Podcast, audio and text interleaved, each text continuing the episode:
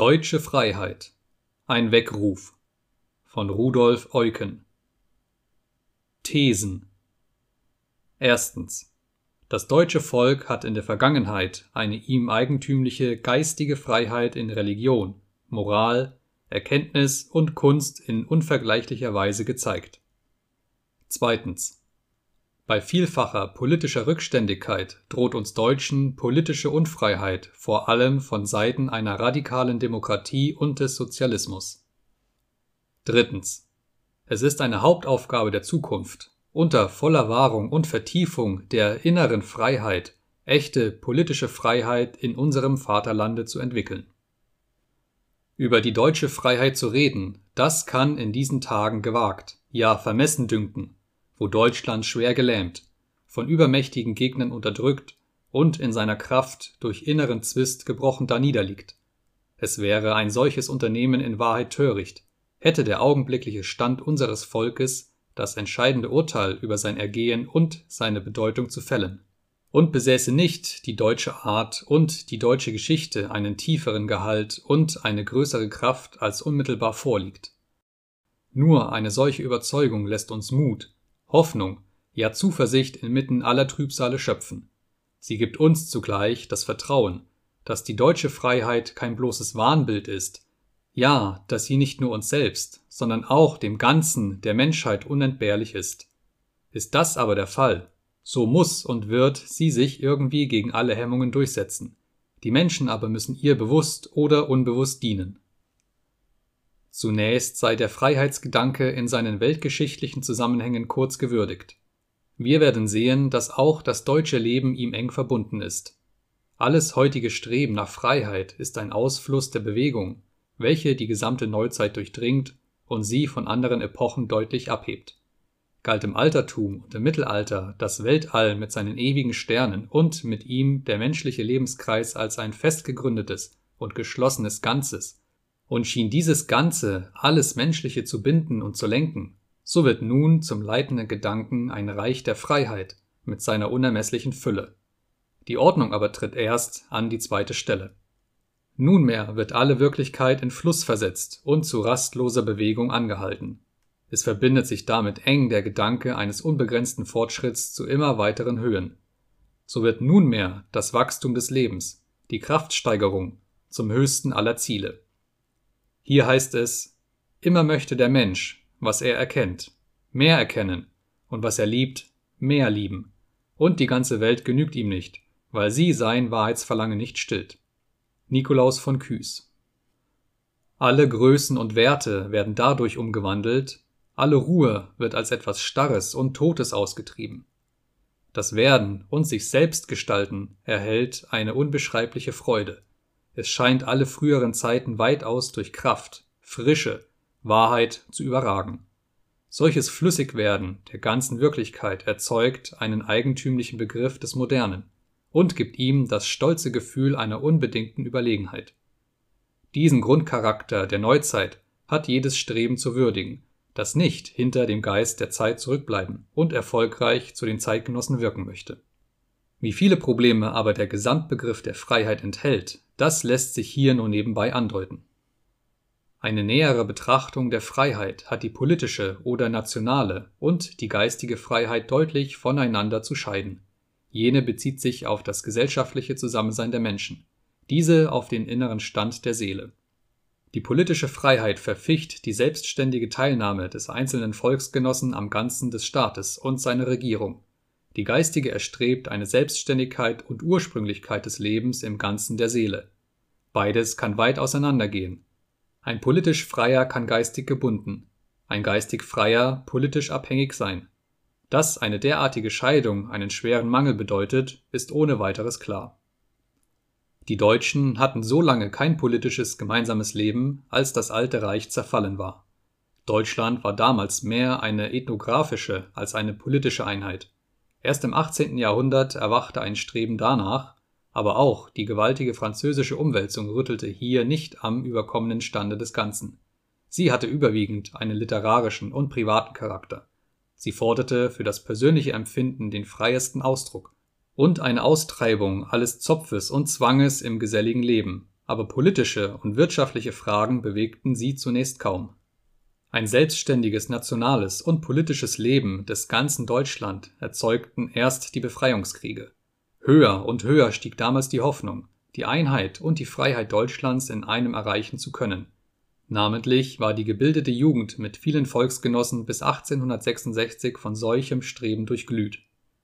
Als dann aber schließlich Bismarcks überragendes Genie das neue Deutschland schuf, da erfolgte eine Scheidung der nationalen und freiheitlichen Bewegung. Sie war unter den gegebenen Verhältnissen wohl zwingend geboten, aber es war für den Verlauf unserer Entwicklung ein nicht geringer Schaden, dass jene Bewegungen nebeneinander verliefen und dass der nationale Aufstieg nicht durch eine Kräftigung der politischen Freiheit unterstützt wurde. Die zahlreichen Reformen im Einzelnen konnten bei aller Tüchtigkeit diesen Mangel nicht voll ersetzen so verblieb die politische Macht in der Hauptsache dem wohlgeordneten Beamtenstaate, der von oben her zu regieren und die Staatsbürger mehr als Objekt denn als Subjekt der Tätigkeit zu behandeln pflegte. Dies Beamtentum hatte unverkennbare Vorzüge. Es war zuverlässig, gewissenhaft, sparsam. Lauter Eigenschaften, die wir nach den jüngsten Erfahrungen besonders schätzen müssen. Aber es hatte wenig Unternehmensgeist. Es verstand es nicht, neue und schwierige Verhältnisse zu leiten, sondern nur im gewohnten Lauf der Dinge seine Pflicht zu üben. Es besaß namentlich nicht die Gabe, die Gemüter anzuziehen. Es konnte leicht den Staat den Bürgern mehr verleiden, als sie ihm gewinnen. Dazu bestand bei den Spitzen des staatlichen Lebens oft wenig Teilnahme und wenig Kenntnis für die inneren Forderungen der Zeit. Gelegentlich erschien eine erstaunliche Unkenntnis der Menschen und Dinge. Kurz, diese Persönlichkeiten waren nicht geeignet, schwierige und verantwortungsvolle Aufgaben selbstständig zu lösen. Dazu das Hofleben mit seiner dünkelhaften Gespreiztheit und seiner inneren Leere. Bei der Gestaltung der Verhältnisse wurden wir im Technischen der Verwaltung vortrefflich, in der hohen Staatskunst schlecht regiert, wie die Leistungen unserer meisten Diplomaten handgreiflich erwiesen haben. Es war ein arges Missverhältnis, dass ein kraftvolles, frisch aufstrebendes Volk an derartige Verhältnisse gebunden war. Und dass wichtigste Entscheidungen ohne, ja gegen seinen Wunsch erfolgen konnten. Viele tüchtige Kräfte blieben bei solchem Stande der Dinge zum Schaden des Staates ungenutzt. Im Gesamtbilde aber schien Deutschland in seinem inneren Gefüge minder frei als andere Staaten. Wohl wurde das in den Vorstellungen unserer Gegner oft arg übertrieben, und es wurde zugleich verkannt, wie viel Deutschland an eigenartiger Freiheit besitzt, aber nach den Meinungen anderer Völker blieb es zurück. Bei solchen Fragen aber ist auch der Schein eine Macht und eine Gefahr. Im literarischen Leben und Schaffen entstand über die politischen Fragen hinaus eine missmutige und verneinende Denkart, eine Lust, aller Überlieferung schroff zu widersprechen, daran sowohl eine bittere Satire als einen kecken Spott zu üben, so in Religion und Moral, so in Weltanschauung und Sitte. Das ergab eine gewisse geistige Freiheit, aber diese Freiheit war überwiegend verwerfender und zerstörender Art. Sie konnte weder fruchtbare Schöpfungen erzeugen, noch dem Menschen neue Bahnen erschließen, oder ihn gemäß Schillers Mahnung von der Angst des Irdischen befreien. Es war eine Freiheit mehr der zersetzenden Reflexion als einer inneren Erhöhung. Das Ganze unserer Denkart litt dadurch, dass eine vielseitige und formal gewandte intellektuelle Betätigung ohne ein Gegengewicht politischen Lebens und Handelns blieb. Für die Seele unseres Volkes aber, die somit unter sich gegenseitig durchkreuzenden Antrieben stand, war bei den meisten unserer Staatsmänner sehr geringes Interesse und Verständnis. Seinen Schwerpunkt hatte das Deutsche Reich in einer glänzenden technischen und wirtschaftlichen Kultur.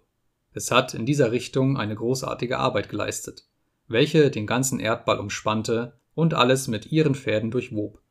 Aber diese in ihrer Weise erstaunliche Kultur war bei all ihrer Weite innerlich begrenzt. Sie war an erster Stelle eine bloße Arbeitskultur. Sie war vornehmlich darauf gerichtet, die Welt um uns in den Dienst des Menschen zu ziehen und emsig daraus Vorteile für sich selbst zu gewinnen, aber sie bot seinem Innern recht wenig. Sie pflegte die Seele als eine bloße Nebensache zu behandeln und sich wenig um eine geistige Freiheit zu kümmern. Das Ganze unseres Volkes geriet durch solche einseitige Gestaltung des Lebens in eine unerfreuliche Lage. Hier hielten keine überlegenen Ziele den ganzen Menschen aufrecht. Hier gab es keine großen Ideale, kein kräftiges Empfinden, das geistige Schaffen in Religion, Philosophie, Kunst und Literatur war dem Grundgehalte nach recht dürftig. So tüchtig die gelehrte Arbeit war, sie förderte nicht das Gedeihen eines schaffenden und ursprünglichen Lebens. Auch war sie geneigt, ihr eigenes Selbstbewusstsein stark zu überspannen und Wissen für Leben zu geben. So hatte das Ganze bei allem rastlosen Eifer und Übereifer keinen wesenhaften Gehalt. Eine innere Leere war bei allem Geschick und bei allem Aufputz nicht zu verkennen. Anfang 1914 habe ich eindringlich auf das Missliche, ja Gefährliche dieser seelischen Lage hingewiesen und in einer Schrift zur Sammlung der Geister die Schäden dieser einseitigen Arbeitskultur mit ihrer Zurückstellung der Seele geschildert. Es hat sich damals eine Anzahl Gleichgesinnter zur gemeinsamen Besprechung in Darmstadt zusammengefunden, und wir waren einig, die Sache möglichst zu fördern, bis der Ausbruch des Krieges die Ausführung derartiger Pläne verhinderte. Es genügt in Kürze zu erwähnen, was wir alle bewusst oder unbewusst miterlebten. Das weitere und weitere Auseinandergehen von Arbeit und Seele, deren enge Verbindung früher die Größe und der Stolz der Deutschen war, das ständige Anwachsen der ausschließlichen Arbeitskultur, die Gleichgültigkeit des Arbeiters für seine Werke, die gegenseitige Entfremdung der Arbeitgeber und Arbeitnehmer, Entfremdung auf allen Punkten und in allen Schichten, auch in der Weltanschauung, bis das Ganze in völlig getrennte Lager zerfiel.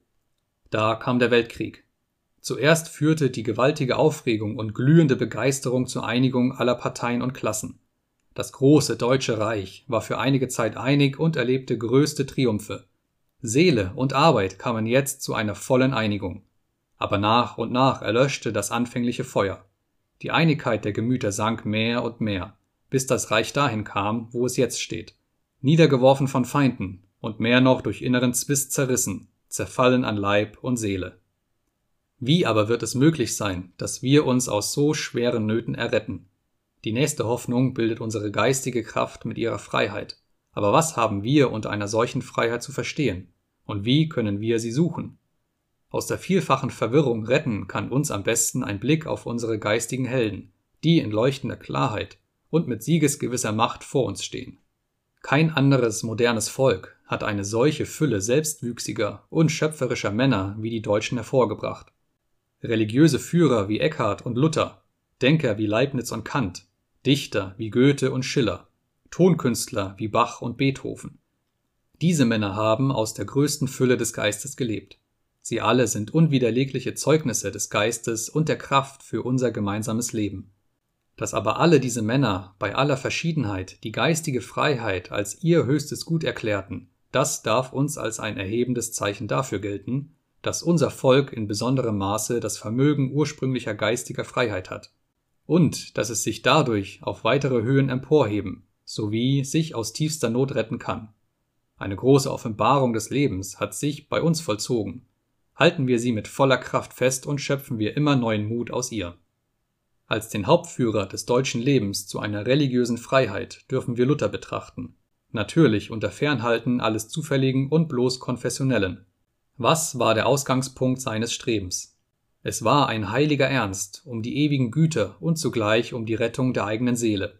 Es war ein glühender Zorn gegen das, was ihm als eine Entstellung und Entartung der Wahrheit galt. Das trieb ihn zwingend zum Kampf gegen die ganze von seiner Umgebung geheiligte kirchliche Ordnung, zugleich aber zur Rettung der geistigen Freiheit.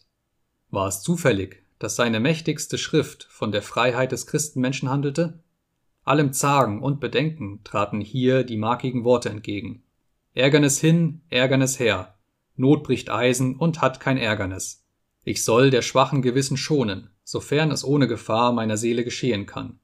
Wo nicht, so soll ich meiner Seele raten, es ärgere sich daran die ganze oder halbe Welt. Das fordert Mut und Freiheit gegenüber den Menschen. Es fordert zugleich eine innere Belebung und Erhöhung des eigenen Wesens. Es eröffnet eine neue Welt. Hier vollzog sich ein geistiges Wunder. Das Erscheinen und Durchbrechen eines in Gott begründeten Lebens als der Quelle des persönlichen Lebens. Dies Durchbrechen war eine dem Einzelnen weit überlegene Macht, aber es war ihm zugleich eine eigene Tat und Entscheidung. Es gab ihm zugleich das Bewusstsein einer vollen Freiheit und Weltüberlegenheit. Es ließ ihn vor allem Kirchlichen das Moralische mit seiner schlichten Größe schätzen. Für Luther war der Gottesgedanke nicht bloß eine jenseitige, aus überlegener Höhe gebietende Macht, sondern die Seele seines eigenen Lebens. Er gewann bei ihm die unmittelbarste seelische Nähe, so dass es heißen konnte, dass nichts Gegenwärtigeres und Innerlicheres sein kann in allen Kreaturen denn Gott selbst.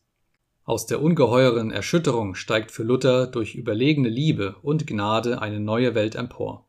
Je schwerer früher der Druck des Feindlichen empfunden war, desto größer wird jetzt der Jubel über die Befreiung davon, und je peinlicher der Zweifel an der Rettung war, desto freudiger wird jetzt ihre felsenfeste Gewissheit.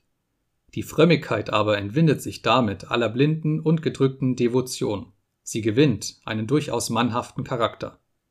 Nur eine derartige Freiheit kann anerkennen, dass alle Christen wahrhaftig geistigen Standes sind, dass ein Christenmensch ein allmächtiger Herr aller Dinge ist, so dass es heißen kann, es ist ein freies Werk um den Glauben, wozu man niemand zwingen kann. Aus solcher Überzeugung heißt es, Gottes Wort ist unser Heiligtum und macht alle Dinge heilig. Aus ihr quillt unendliche Kraft und Frische, denn das Wort Gottes kommt, die Welt zu verändern und zu erneuern, so oft es kommt. Die Freiheit, welche hier entsteht, hat nichts mit Willkür zu tun. Sie hat eben in der Freiheit oder besser in der Welt der Freiheit einen unwandelbaren Grund. Sie ist nicht eine naturhafte, sondern eine geistige, eine schaffende Freiheit. Der Kern des ganzen Strebens ist hier zusammengefasst in die kurzen Worte frei, christlich, Deutsch.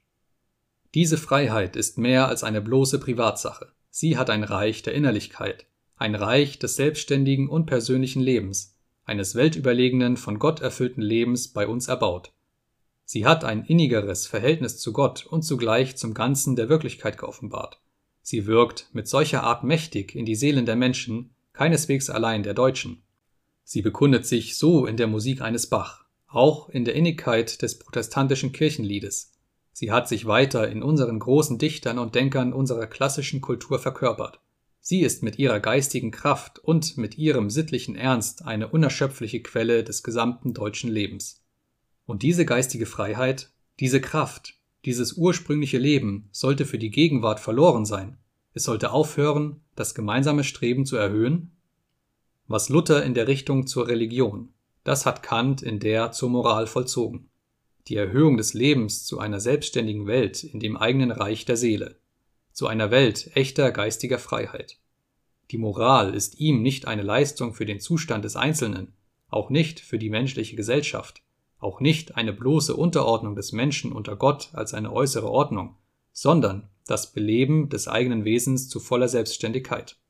Eine derartige Moral ist so streng wie nur möglich, aber als aus eigenem Wollen und Entschließen entsprungen und fortwährend dadurch getragen, ist sie zugleich ein Werk höchster Freiheit, ist sie die Selbstbestimmung des vernünftigen Wollens.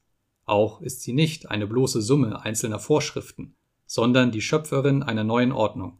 Diese aber ist es allein, welche dem Leben einen Wert verleiht.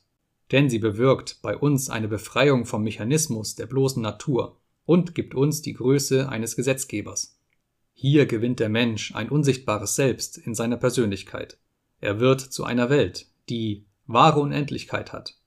Zugleich erreicht er eine sichere Überlegenheit gegen alles Niedere, was an Naturtrieben in ihm liegt, eine Überlegenheit über allen bloßen Genuss, überhaupt gegen alles selbstische Glück.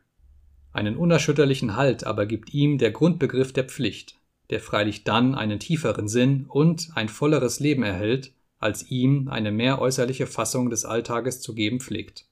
Der Mensch gewinnt nun als der Träger des sittlichen Gesetzes eine Autonomie, die ihn weit über alle anderen Wesen erhebt und ihm eine unvergleichliche Größe und Würde verleiht. Die Selbsttätigkeit der Vernunft bedeutet aber für Kant die letzte Tiefe der ganzen Wirklichkeit.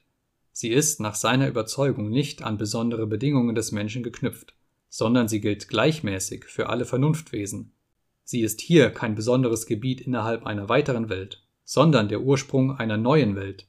Sie schafft sich ein eigenes Reich der Freiheit, das sein Recht und seinen Wert ganz und gar in sich selbst hat und keiner Bestätigung, keiner Befestigung von außen bedarf.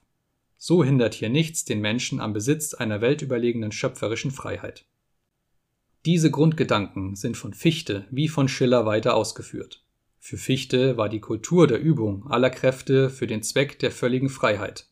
Als die höchste Aufgabe gilt ihm die, dass der Mensch sich mit Freiheit zu dem bilde, was die Natur bei ihm angelegt hat. Alle Erziehung gilt ihm nur als eine Aufforderung zu freier Selbsttätigkeit.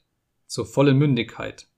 Wenn er die Gleichheit alles dessen verlangt, was Menschengesicht trägt, so verherrlicht er damit keineswegs die bloße Natur, sondern er begründet solche Schätzung lediglich aus der Vernunft und dem sittlichen Gesetz. Nur von diesen kann es heißen. Vor dem Sittengesetz ist das Menschenleben überhaupt von gleichem Wert. Der eifrigste Dichter der Freiheit aber war Schiller. Es ist bezeichnend für unser Volk, dass in der Reklamschen Sammlung die höchste Auflage der ganzen deutschen Literatur der Wilhelm Tell erhalten hat.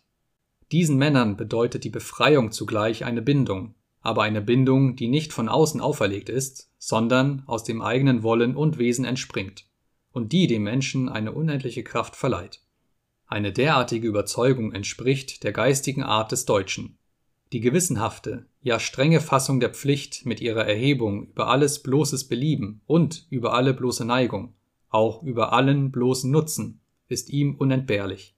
So zieht sich der Pflichtgedanke als eine Großmacht durch das ganze deutsche Leben. Würde seine Macht gebrochen, so wäre es um uns und um unsere geistige Selbsterhaltung geschehen. In dem Grundgedanken der Tätigkeit gehen aber die leitenden deutschen und die griechischen Denker weit auseinander. Diese setzen das Handeln in eine Übereinstimmung mit einer geschlossenen, vom Menschen nur abzubildenden Welt. Die Deutschen dagegen suchen in jenem etwas, das an keine fremde Welt gebunden ist und lediglich aus seiner eigenen Unendlichkeit schöpft, lediglich auf sich selbst steht. So übertrifft die deutsche Art augenscheinlich die griechische in der Fassung und Schätzung der Freiheit. Die geistige Freiheit deutscher Art erweist sich weiter in einer eigentümlichen Gestaltung des erkennenden Denkens. Das deutsche Denken trägt den Charakter der Freiheit, insofern es sich nicht damit begnügt, eine gegebene Welt festzustellen und zu ordnen, dass es vielmehr die ganze Wirklichkeit an sich zu ziehen und sie in einen eigenen Besitz zu verwandeln strebt. Daraus entsprang ein gewaltiges Ringen, die Welt von innen her zu durchleuchten. Hier galt es nicht, eine Anzahl der Lehren aufzustellen, sondern ein Ganzes der Gedankenwelt in schöpferischem Entwerfen aufzubauen und dadurch alles Empfangene umzuwandeln. Demnach waren die deutschen Systeme nicht bloße Lehrsysteme, nicht bloß intellektuelle Leistungen, sondern sie waren Weiterbildung der Wirklichkeit. Sie waren innere Belebungen dieser Welt. So hat das deutsche Denken tief auf den Stand des deutschen Lebens gewirkt. Es hat etwas Neues aus dem Menschen gemacht und alle Verzweigungen des Lebens ergriffen.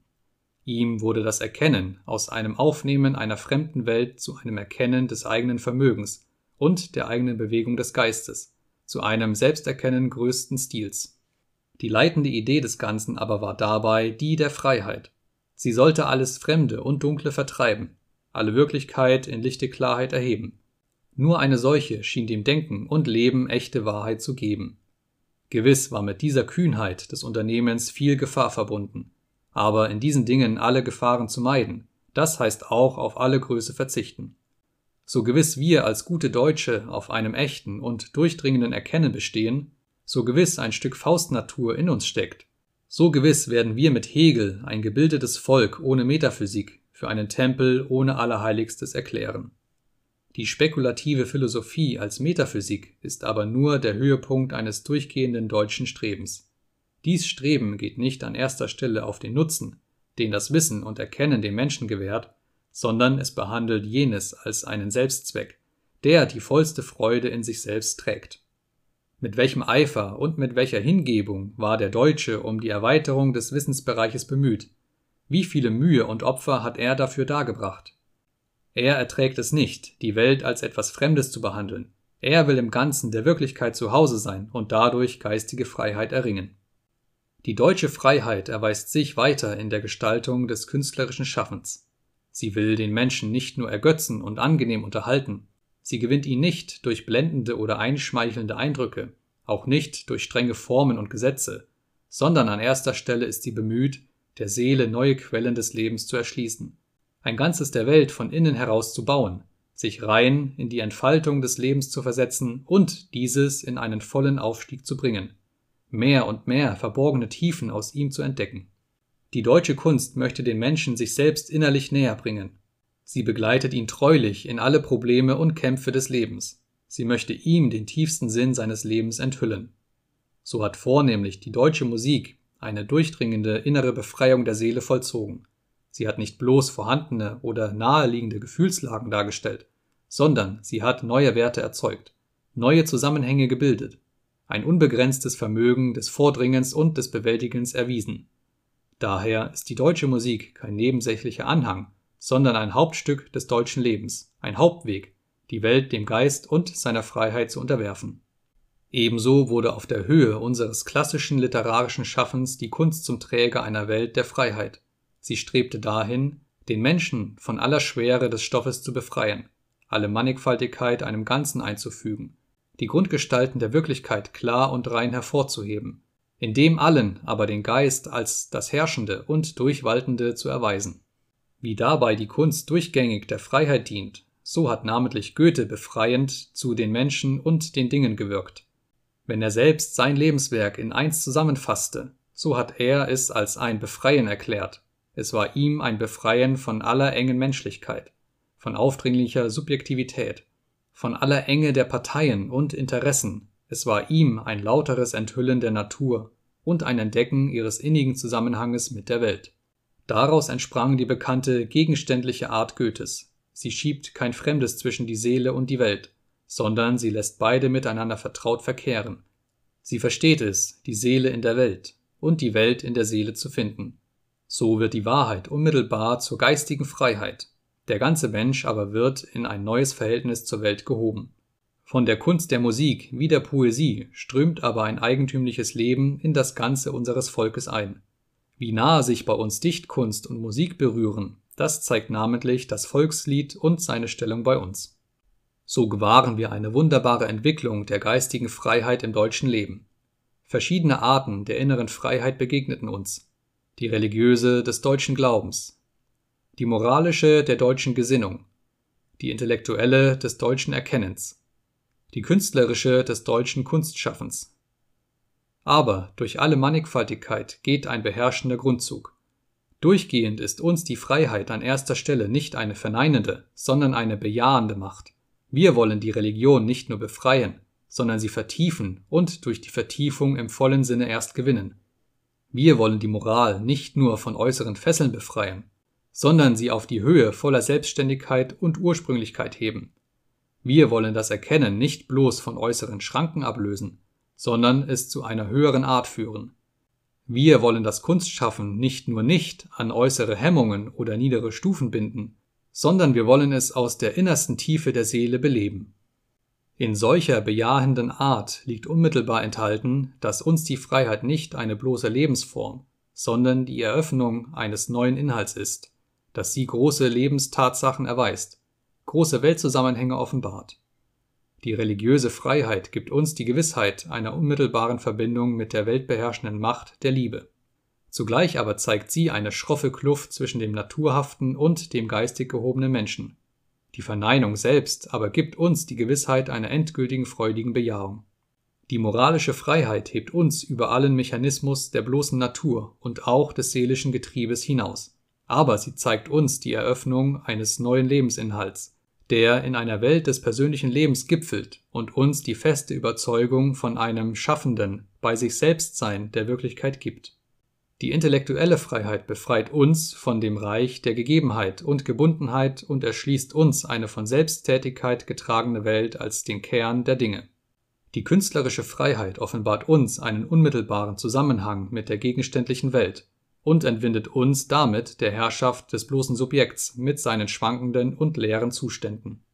So wirken in der Freiheit große Tatsachen, große Lebensmächte, Lebensprozesse, die hoch über den Bestrebungen und Neigungen der Individuen liegen. Alles zusammen versetzt uns aus dem bloßen Dasein in ein Reich des Schaffens, in eine Tatwelt. Alles trägt hier insofern einen ethischen Charakter, als es durchgängig einen Aufstieg zu einer neuen Wirklichkeit, ja eine völlige Umwälzung vollzieht, sowie ein Hindurchgehen durch ein entschiedenes Nein, ein Stirb und Werde verlangt.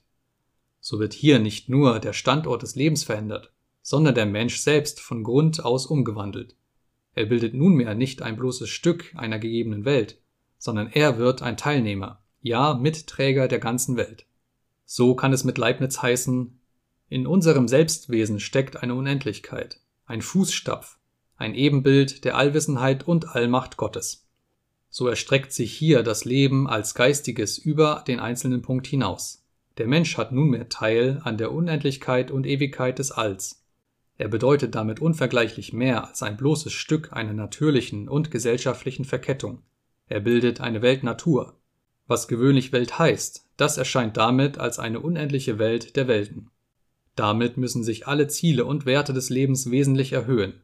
Damit müssen völlig neue Kräfte entspringen, welche dem Vermögen des Einzelwesens weit überlegen sind. Dies alles kann nicht ein Werk eines einzelnen Volkes sein. Die ganze Menschheit hat dazu gewirkt. Aber wir dürfen ohne Selbstüberhebung sagen, dass das deutsche Volk auf der Höhe seines Vermögens diese wesenhafte und schaffende Art des Menschen besonders kräftig und rein herausgearbeitet hat. Es hat mit besonderer Energie eine Befreiung des Lebens nicht nach einzelnen Richtungen hin, sondern in seinem tiefsten Grunde vollzogen. Es hat den Menschen von sich selbst befreit, ihm ein neues Grundverhältnis zum All eröffnet. Es hat etwas Wertvolleres aus ihm gemacht. Hier erst kann eine volle geistige Freiheit entstehen. Sie ist untrennbar von einer Welt der Freiheit. Insofern enthält alles echte deutsche Leben ein entschiedenes Bekenntnis von den letzten Gründen und von unserer Stellung in der Welt.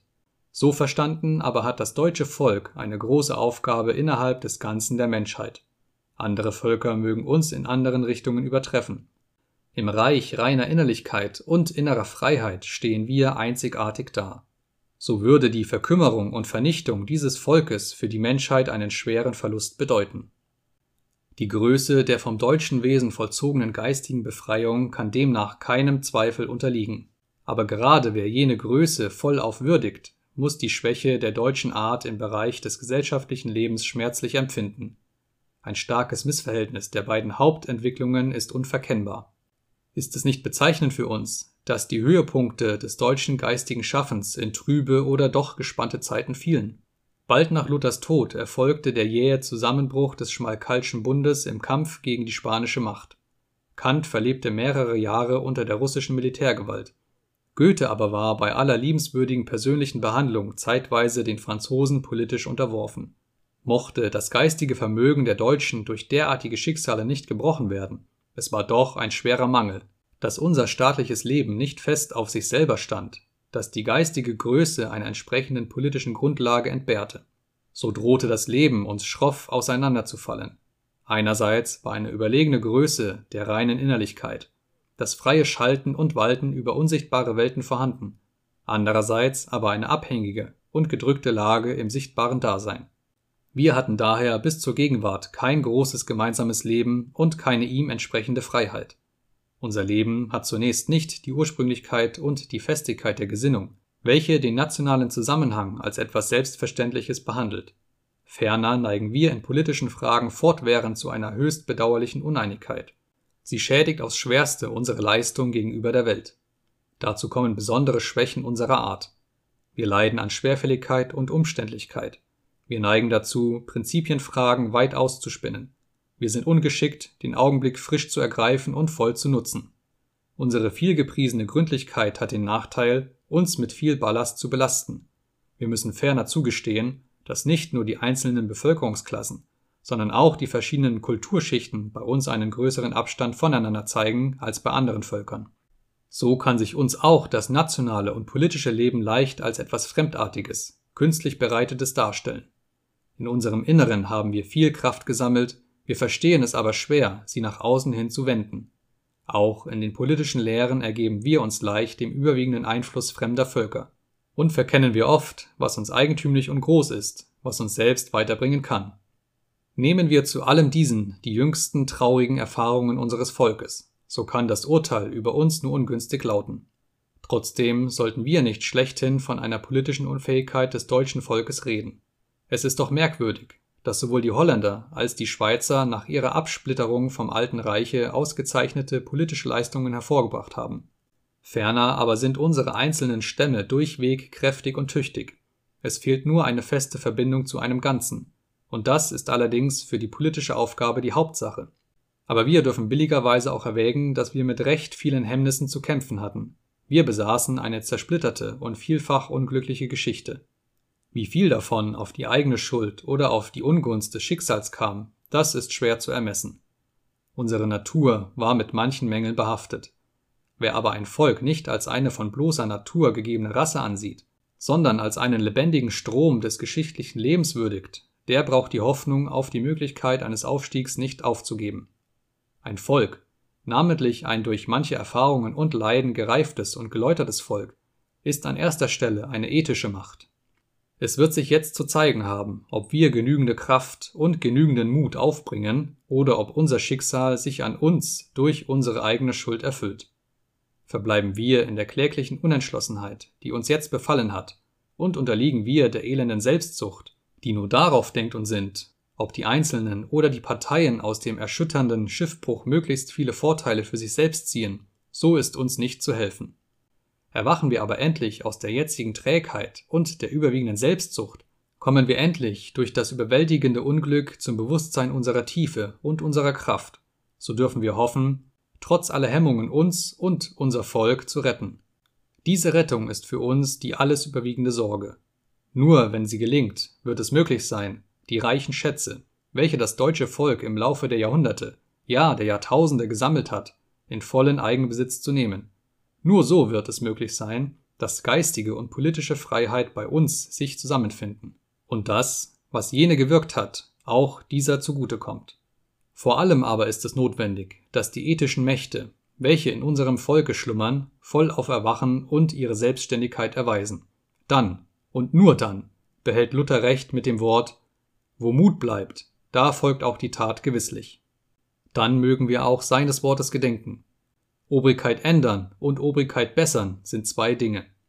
Viel Großes und Schönes war in uns angelegt, und wir hatten auch viele Arbeit darauf gewandt. Wir durften hoffen, dass sich unsere geistige Freiheit kräftiger in unserem gemeinsamen Leben verkörpere, die politische Freiheit aber sich über die bloße Tagespolitik vertiefe, beides aber miteinander die Freiheit des ganzen Menschen fördere.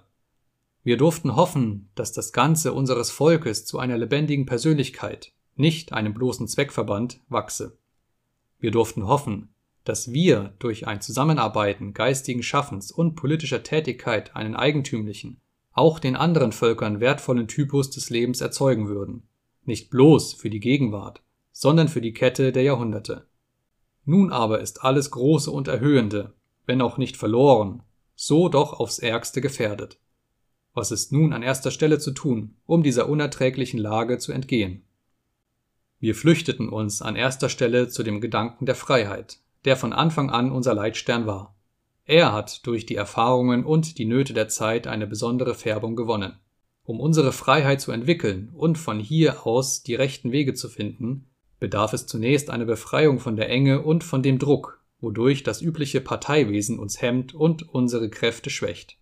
Parteien sind unentbehrlich, um das staatliche Leben in Fluss zu halten und seinen Bewegungen Macht über die Menschen zu verleihen. Sie sollen uns willkommene Mittel und Hilfen sein. Zu einer Gefahr aber werden sie, wenn sie den ganzen Menschen unter sich ziehen, wenn sie seine Überzeugungen und, was noch schlimmer ist, seine Interessen sich unterwerfen. Parteien muss es geben, Parteimenschen aber sind ein Unglück. Ein solcher Parteimensch betrachtet alles nur von seinem Standpunkt aus. Er dünkt sich nicht nur klüger, sondern auch besser als sein Gegner. Die Enge seines Gesichtskreises nimmt ihm alle Möglichkeit eines gegenseitigen Verstehens. Er vermengt ewige Werte und bloße Augenblicksfragen. Er behandelt das am meisten Problematische als etwas Selbstverständliches und umgekehrt das Selbstverständliche als etwas völlig Problematisches. Er legt selbst in die Namen seine Affekte hinein, indem er die eigene Sache möglichst emporhebt, die andere möglichst herabsetzt. Die Vieldeutigkeit der Begriffe wird ihm ein willkommener Anlass, die eigene Fassung den anderen als unentbehrlich und schlechthin vernünftig aufzudrängen. Wie schwankend und vieldeutig ist heute zum Beispiel der Begriff der Demokratie, und wie viel wird jetzt in den des Sozialismus hineingelegt. So kann jeder Parteimann getrost seine Netze ausbreiten. Die Menschen, die sich darin fangen, sind stets eine große Mehrzahl. Dies alles war von alters her eine große Gefahr, Heute aber droht es uns ganz und gar in einen Stand der Unfreiheit zu versetzen. Es hat aber die Unfreiheit sehr verschiedene Grade. Sie ist umso größer und selbstbewusster, je mächtiger sich eine Parteibewegung fühlt. Sie wird gemäßigter und bescheidener, wo sie in überwiegender Verteidigung kämpft. Bei den Aufregungen und Leidenschaften der Gegenwart erreicht das Problem seinen höchsten Gipfel. Wir werden sehen, wie sehr verschiedene Grade der Unfreiheit daraus hervorgehen. Zunächst gilt es verschiedene Arten der Unfreiheit zu unterscheiden. Sie unterscheiden sich aber gemäß den beiden Mächten. welche unser politisches, ja gesamtes Leben beherrschen und zusammenhalten. Das sind aber Ordnung und Freiheit. Beide erzeugen entgegengesetzte Wirkungen. Die Ordnung wird mehr Hemmungen, die Freiheit mehr Beschleunigungen unserer Tätigkeit bringen. Wir wissen, wie auch unser körperliches Leben für sein Wohlergehen eines richtigen Verhältnisses von Hemmungen und Beschleunigungen bedarf. Nicht anders steht es im politischen Leben. Auch bei ihm lässt sich von gesunden und ungesunden Verhältnissen reden. Wir können daran nicht zweifeln, dass wir uns heute in einem Stande übergroßer Beschleunigung befinden. Danach bemisst sich aber auch der Grad der Unfreiheit bei uns. Es gibt eine Unfreiheit der Ordnung. Sie hat in früheren Zeiten drückend genug auf uns gelastet. Es gibt aber auch eine Unfreiheit, die aus der Freiheit selbst, aus einer verkehrten und falsch angewandten Freiheit hervorgeht. Diese im Namen der Freiheit geübte Unfreiheit ist gegenwärtig weit gefährlicher und verderblicher als die andere Unfreiheit. Sie sucht die Freiheit nicht sowohl von außen her zu schädigen, als sie von innen heraus zu zerstören. Es sind hier drei Hauptgrade der Unfreiheit auseinanderzuhalten, wovon der erste der Positiv, der zweite der Komparativ der letzte der Superlativ der Unfreiheit genannt werden könnte. Dass dieser Superlativ noch weiter übertroffen wird, dafür sorgen bekanntlich die extremen Gruppen. Betrachten wir nun etwas genauer, wie sich unter den gegenwärtigen Verhältnissen die Schädigung der Freiheit und das Überwuchern der Unfreiheit bei uns ausnimmt. Unzweifelhaft war auf deutschem Boden die politische Tätigkeit durch mannigfache geschichtliche Tatsachen und Mächte gebunden. So durch den Staat, der aber doch nicht bloßer Obrigkeitsstaat war so durch die ständische Gliederung, die aber doch nicht bloßer Eigendünkel war, so durch die kirchlichen Überlieferungen und Einrichtungen, die aber doch in vielen Herzen lebten, so überhaupt durch das Ganze einer vorhandenen und eingewöhnten Lebensordnung und Weltanschauung.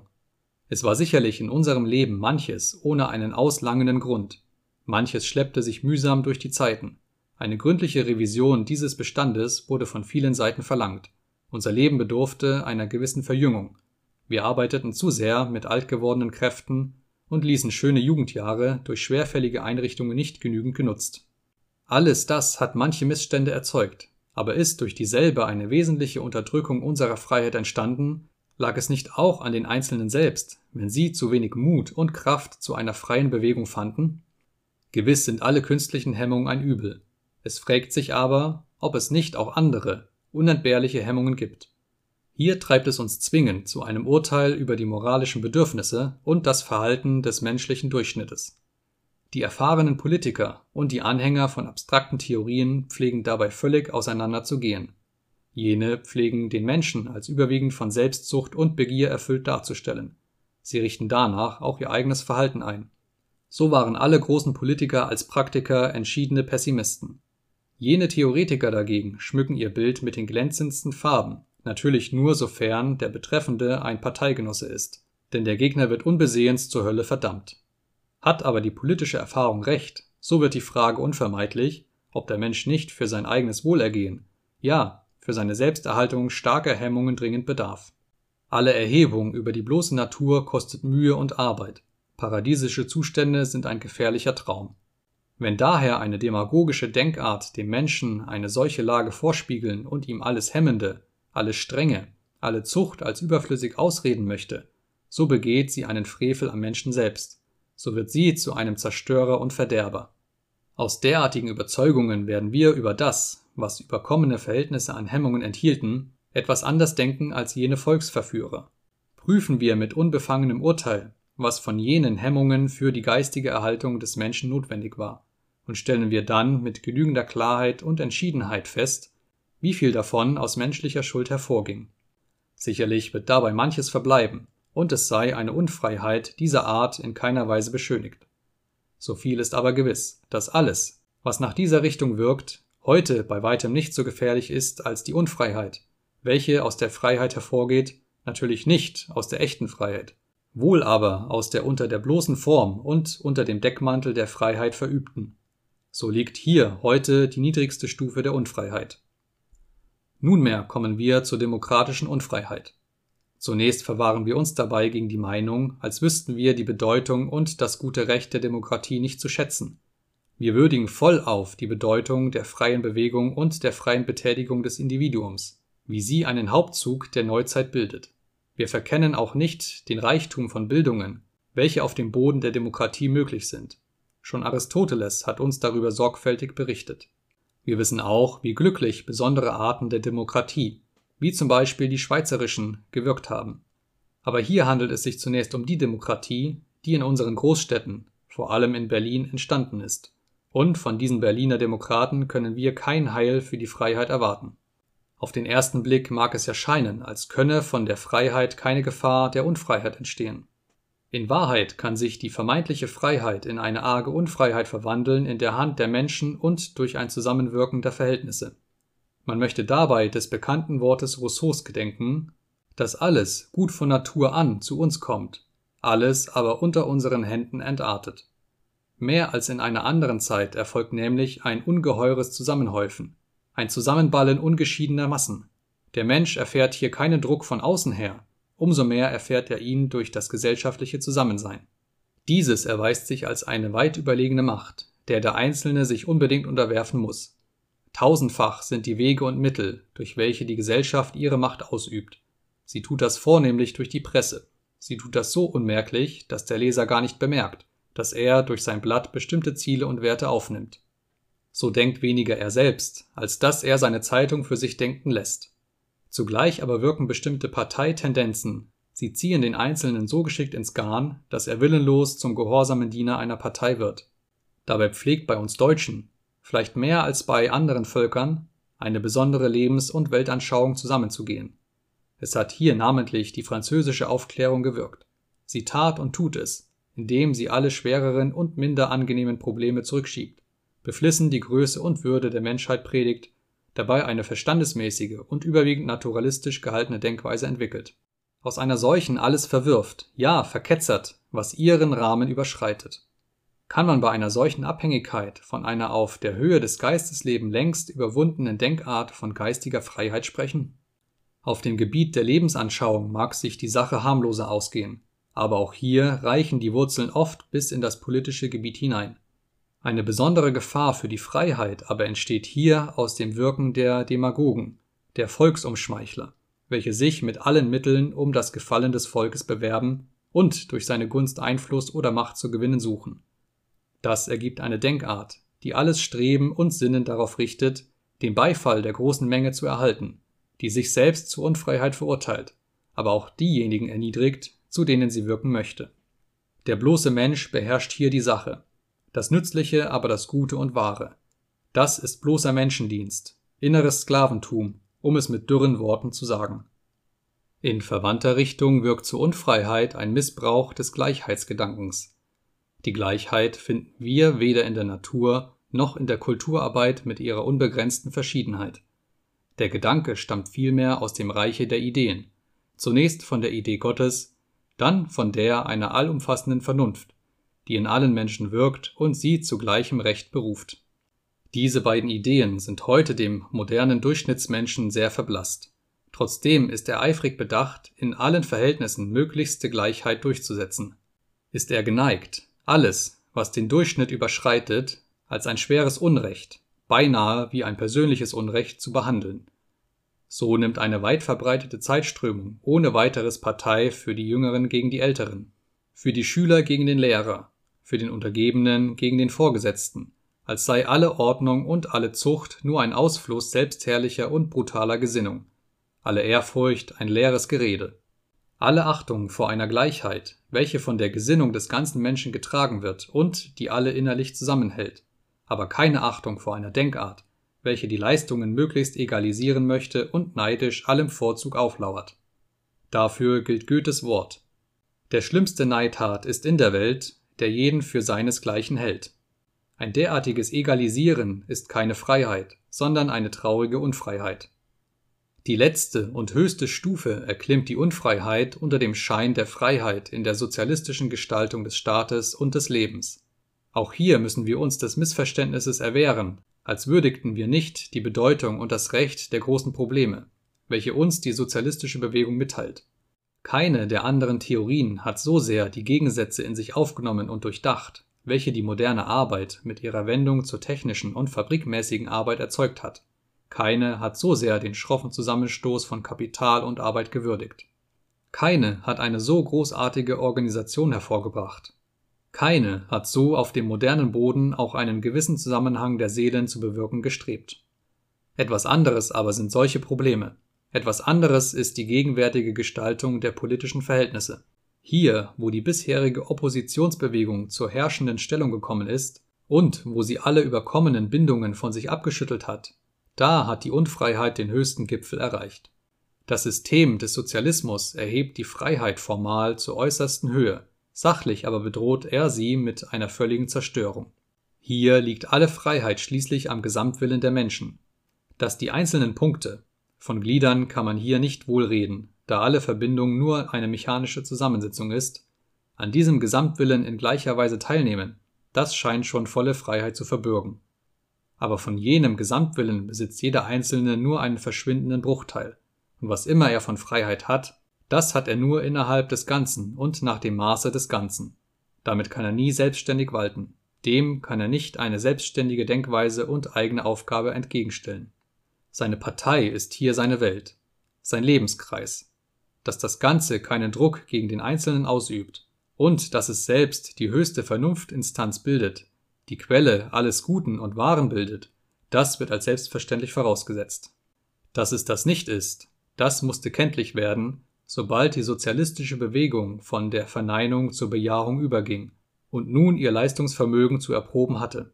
Nun musste die von ihr geübte Unfreiheit aufs schwerste empfunden werden. Es entstehen hier ungeheure Bindungen durch die Allgewalt des Staates, der alles Leben an sich rafft, durch die ausschließliche Unterwerfung alles Lebens und Strebens durch das wirtschaftliche Ziel, durch die Benutzung aller wirtschaftlichen und technischen Kräfte für die erstrebte Sozialisierung. Das ergibt einen sehr begrenzten Lebenskreis, der unendlich viel von den wertvollsten geistigen Gütern der Menschheit unbedenklich preisgibt und der eine Freiheit nur in dem Sinne einer schroffen Verneinung kennt. Ja, es entsteht damit eine klägliche Erniedrigung und Unfreiheit des ganzen Lebens, sofern alles Streben auf das sinnliche Wohlergehen des Menschen gerichtet, alles Handeln wegen der Sache, alles erhöhende Schaffen aber verworfen, zugleich alle inneren Probleme verkannt, alle nicht materialistischen Ansichten wie ein krasser Unsinn abgelehnt werden. Wenn alles das mit seiner entsetzlichen Unfreiheit uns als ein Werk der Freiheit aufgedrängt wird, so muss das jeden mit Zorn und Unwillen erfüllen, der Freiheit und Unfreiheit zu unterscheiden vermag. Wir sehen, die Probleme liegen ein gutes Stück tiefer, als jene sozialistische Denkweise uns vorhält. Wir überzeugen uns zugleich, dass es wichtig ist, politische und geistige Freiheit in das rechte Verhältnis zu bringen, inneres und gesellschaftliches Leben sowohl miteinander zu verbinden als genügend auseinanderzuhalten. Das Staatsleben fordert eine eigentümliche Selbstständigkeit. Es muss sich an den menschlichen Durchschnitt halten. Es verlangt einen gewissen Glauben an den Menschen, an sein Vermögen, an die Bedeutung seines Tuns. Wo eine schroff pessimistische Denkweise ihm das verwehrt, wie etwa bei Hobbes und Schopenhauer, da kann das staatliche Leben keinen Reiz und keinen Antrieb gewähren. Da kann sich keine politische Freiheit entwickeln. Da entbehrt aber auch das geistige Leben wesentlicher Hilfen und Forderungen. Wer dagegen mit Rousseau oder den Sozialisten den Menschen als von Natur vortrefflich ausgestattet erklärt und alle Übelstände auf die gesellschaftlichen Verhältnisse schiebt, der mag viel politischen Eifer entfalten, aber er entbehrt einer Verbindung mit dem geistigen Leben und Schaffen, er kann daher auch weder dem politischen Leben eine Größe noch seiner Seele eine Tiefe geben. So gilt es, auf dem Grunde einer selbstständigen Geisteswelt ein eigentümliches politisches Leben und eine politische Freiheit zu entfalten und dabei weder einem flachen Optimismus noch einem missmutigen Pessimismus zu verfallen, wohl aber einen Aktivismus der Überzeugung zu verfechten, der allen Sorgen und Nöten des menschlichen Lebens eine feste Zuversicht und eine tapfere Gesinnung entgegensetzt. Das entspricht dem tiefsten Grund der deutschen Art, und an diesen Grund wollen auch wir uns halten